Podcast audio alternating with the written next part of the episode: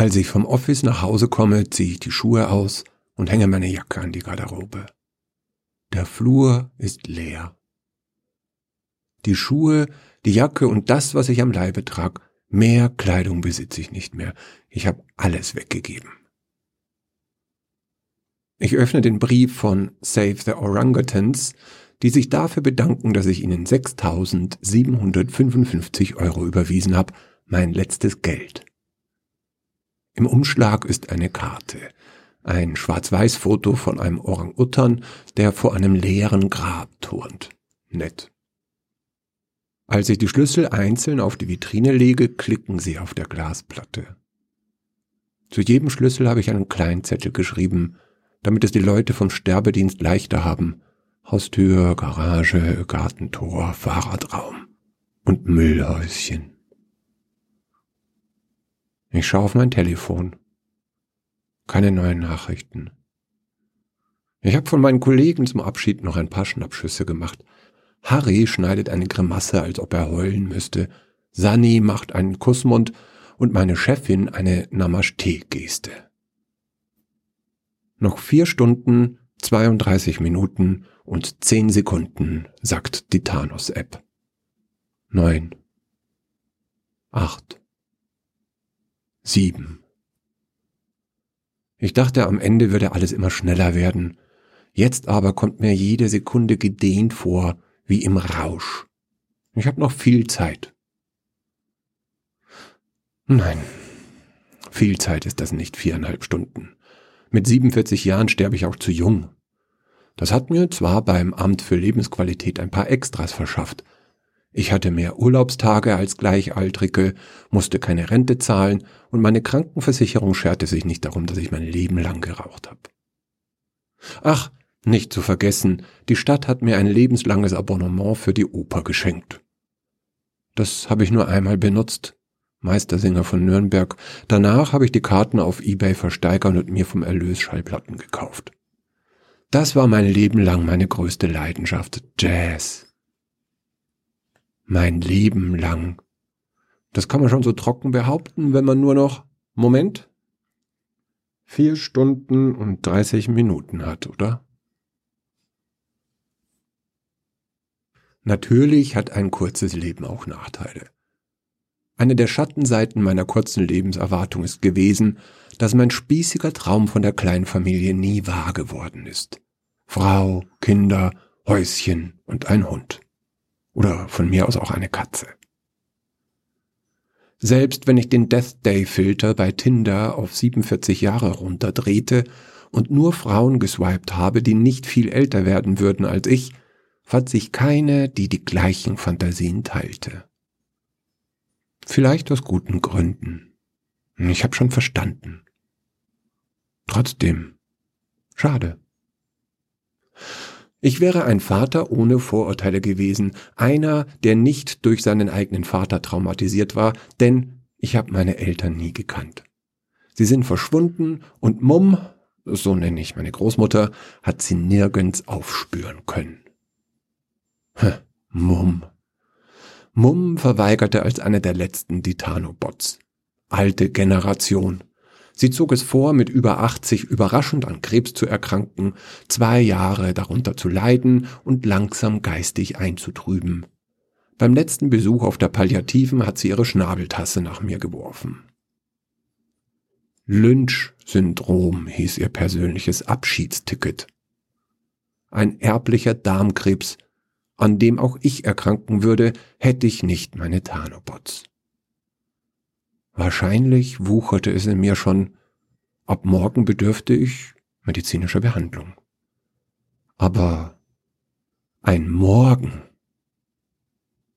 das gibt's ja nun nicht mehr. In nur sechs Wochen hätte ich Geburtstag gehabt. Sechs Wochen, das sind 42 Tage mal 24 macht ungefähr 1000 Stunden. 360.000 Sekunden. So viel ist das auch nicht.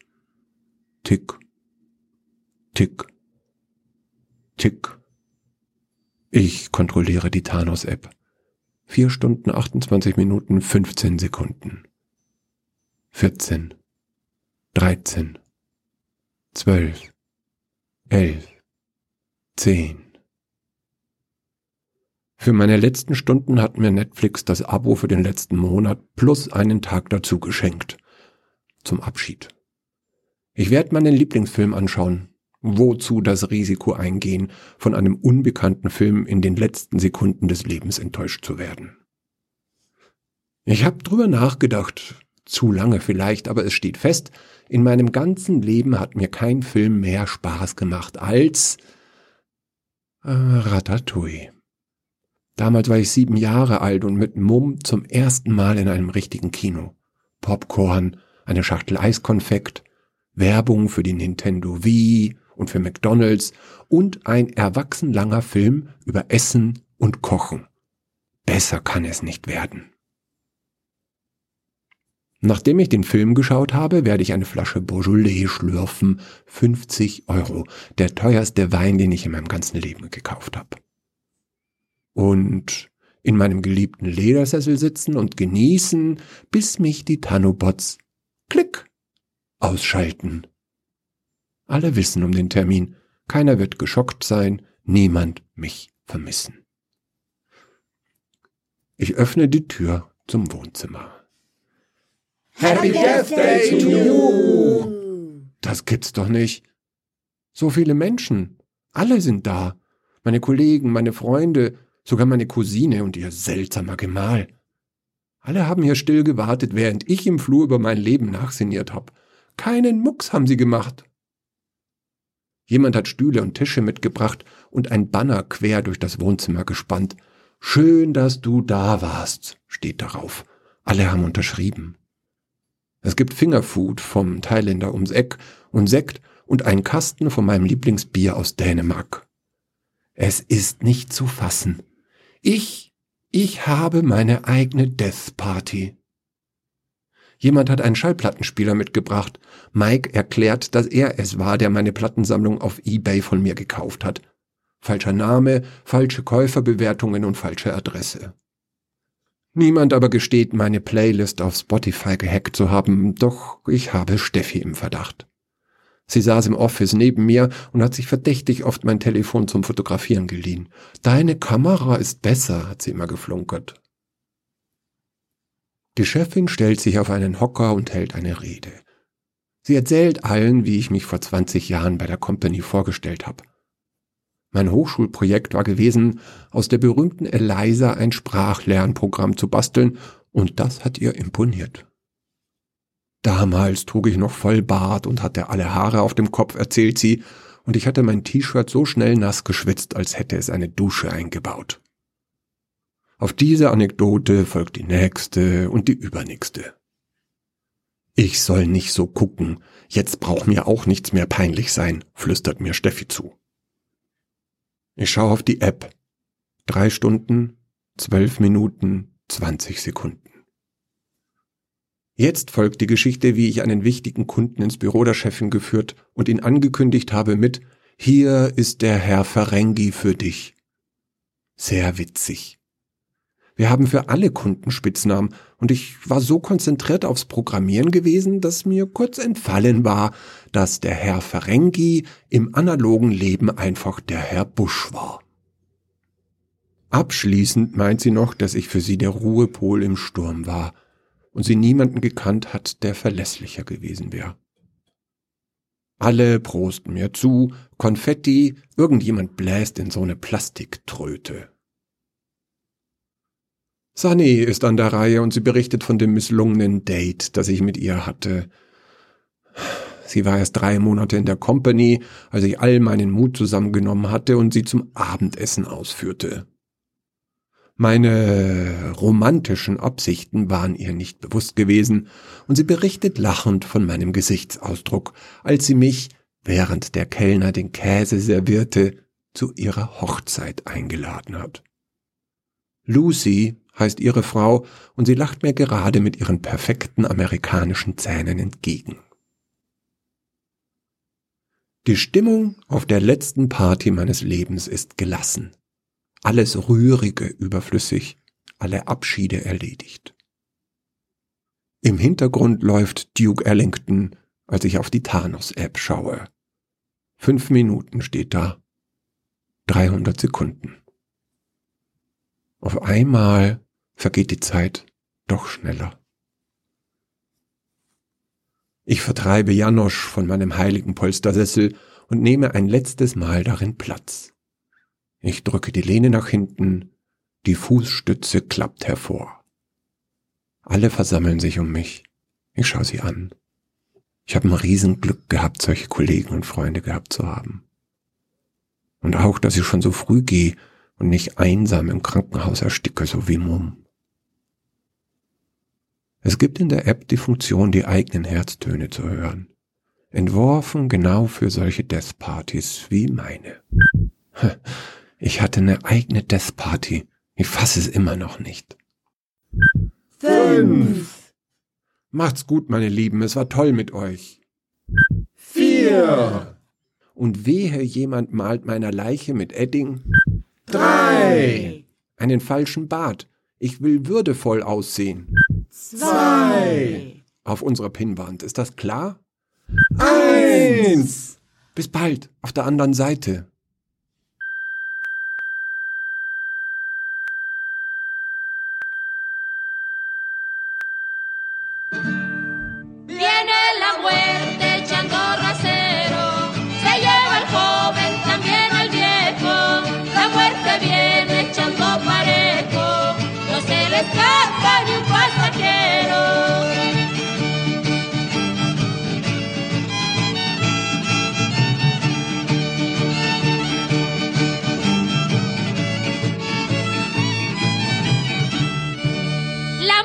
Viene como segura, matando justos y pecadores. No se le escapan ni los doctores, no se le escapa ni el señor cura, pues nos inclina a la sepultura.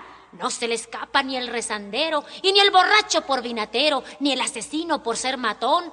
Todos tendremos que ir al panteón. Viene la muerte echando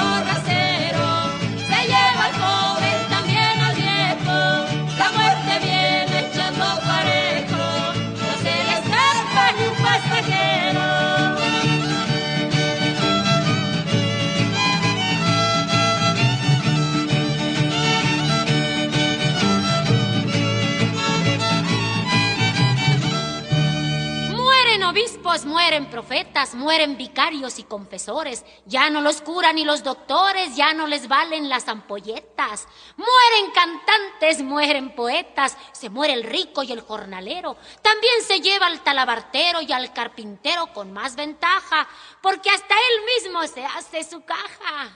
Viene la muerte echando se lleva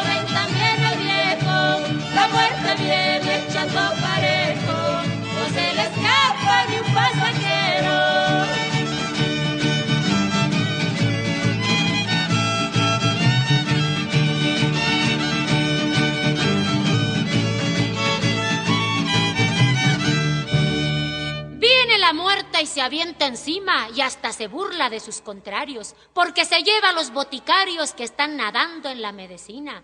La muerte ha sido tan asesina que carga cuestas con el obrero. Muere el casado, muere el soltero, mueren cristianos de gran empresa. Antes que venga, hay que echar cerveza. Viene la muerte echando rasero, se lleva al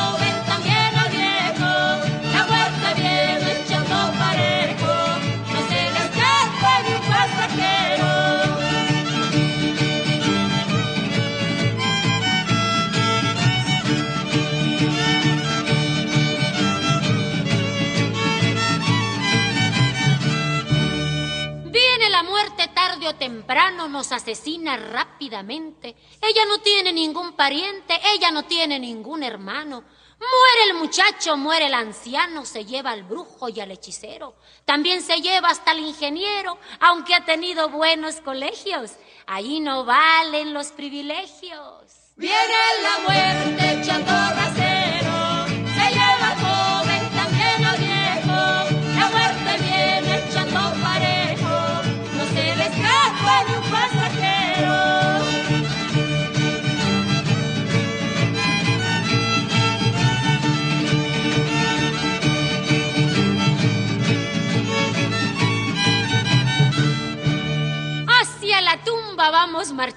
vamos marchando sin dilación, bien remachados en un cajón, cuatro personas nos van cargando. Varias mujeres también llorando porque se llega aquel día postrero, mas si se toman un rompotrero, entonces lloran con más razón, aunque no lo hagan de corazón. Viene la muerte echando a nacer.